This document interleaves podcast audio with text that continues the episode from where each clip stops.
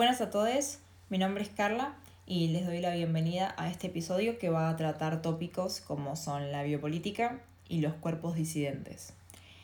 Y bueno, por este motivo es por el cual creo que para estar en condiciones de, abordar los distintos puntos que confluyen, es importante que quienes escuchan entren en el tema a partir de la noción de biopolítica, que es en gran parte el sustento teórico, podríamos decir, con el que se ponen en juego diversos aspectos como son lo biológico, lo político y lo económico, y a su vez cómo todos ellos se interrelacionan y atraviesan de lleno a la sociedad.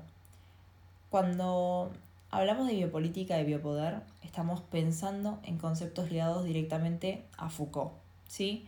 Que fue este psicólogo, filósofo e historiador que, tanto ha contribuido con sus estudios en materia de poder. Porque, bueno, fundamentalmente cuando pensamos en biopolítica, en términos de Foucault, estamos pensando en un ejercicio del poder en la modernidad que opera administrando, eh, sí, gobernando la vida biológica de la población a través de lo que llamamos mecanismos de normalización. Y una vez aclarado esto, por otro lado, en lo que respecta a, la temática principal que voy a desarrollar durante el episodio, comentarles que voy a estar completamente apoyada y en diálogo constante con el texto Cuerpos sin patrones de Laura Contrera y Nicolás Cuello.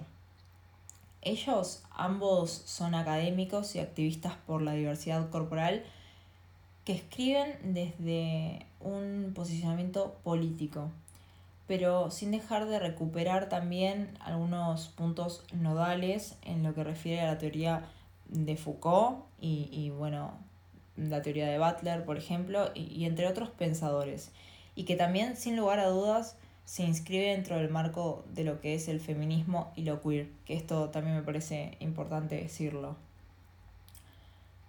Desde mi perspectiva, y esto lo aclaro porque es una apreciación personal, considero que es interesante poner en boga estas problemáticas no por una vinculación con, con hechos aislados o anecdóticos puntuales y subjetivos, sino tomando como referencia la realidad circundante en lo que contempla el, el amplio espectro de, de, esa generalidad, ¿no?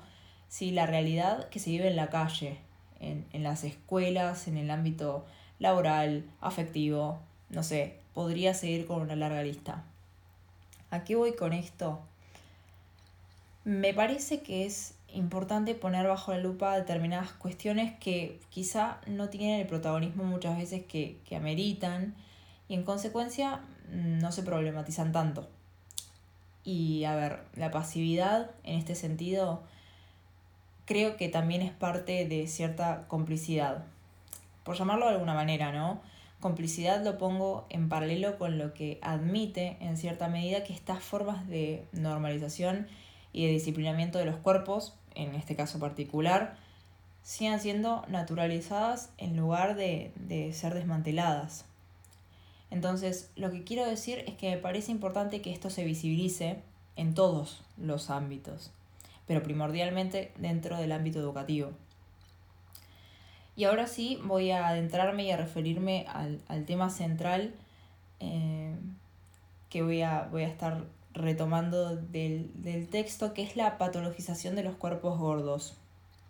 Este es uno de los puntos cruciales que conforman el libro que acabo de mencionar. Y, y, esto es, de manera muy breve, considerar el cuerpo gordo como un cuerpo enfermo, ¿sí? Que bajo argumentos que no están del todo claros y que no están bajo ningún concepto comprobados ni consensuados, dictaminan a la gordura como enfermedad en sí misma.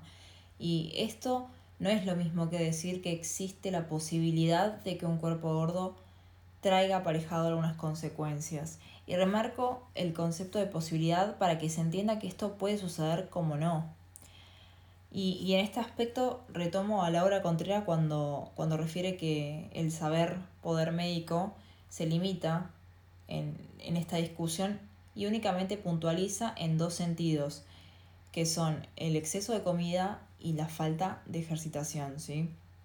Esta idea instaurada, este estigma del cuerpo gordo y enfermo, opera dentro de la sociedad toda bajo estos preceptos médicos y, y su discurso dominante y hegemónico que sugieren el riesgo, la peligrosidad de la gordura y que esto definitivamente repercute y empuja hacia un hiperconsumo de todas estas tecnologías de adelgazamiento.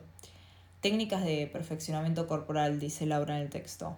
Eh, y bueno, es decir, existe una oferta que incluye una multiplicidad de tratamientos, como son las dietas, los ejercicios, cirugías, productos, etc., que anclados a este deseo de la delgadez como cuerpo ideal y sano, venden, reafirman este estigma sobre la gordura y la retroalimentan. Y bueno, esto aunque no es a lo que apunto en este momento, no quiero dejar de mencionarlo, no deja de contribuir de manera directa al orden capitalista. Pero bueno, ese quizás es un tema para otro episodio.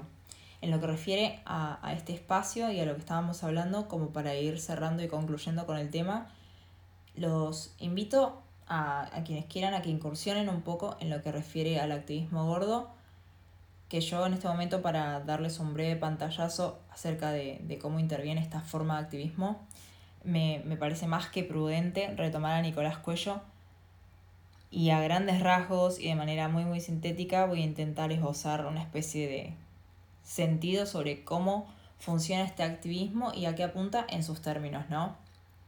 Él Básicamente dice que se trata de un movimiento social que lucha por la despatologización de las corporalidades gordas y a su vez por la no estigmatización que la diversidad corporal describe en toda su amplitud. Es decir, entendiendo que la producción normativizada de los cuerpos también alcanza las condiciones de clase, las condiciones de género, las funcionalidades corporales y las relaciones sexoafectivas. Y bueno, este es un, un activismo por las diversidades corporales que luchan por recuperar la soberanía sobre sus propios cuerpos sin los marcos de la patologización institucionalizada. Y esto ya como una idea que, que, me resulta interesante traer y que creo que nos invita a todos también a la reflexión, moviendo quizás un poco de eje toda esta idea sobre los aparatos de control biopolíticos y haciendo ya eh, un poco de, zoom, ¿sí? De, foco sobre esta realidad, mirarla desde, mirarla en macro y hacer una crítica a nivel social, teniendo en cuenta cómo estamos interpelados, atravesados por esto. Pensar en cuán importante es la oportunidad de tomar posición y cuestionar en lo referente a las formas y los mecanismos de opresión gordofóbicas que nos rodean todos los días. Creo que como docentes, como futuros docentes, es parte de nuestro quehacer el tomar posición frente a todo tipo de violencia y pensar también en qué medida podemos aportar desde ese espacio. Así que, bueno, ojalá este tipo de difusiones eh, funcionen y sirvan para despertar un poco. Esto por el momento ha sido todo. Desde ya les agradezco mucho su tiempo y el haber llegado hasta este punto y escucharme.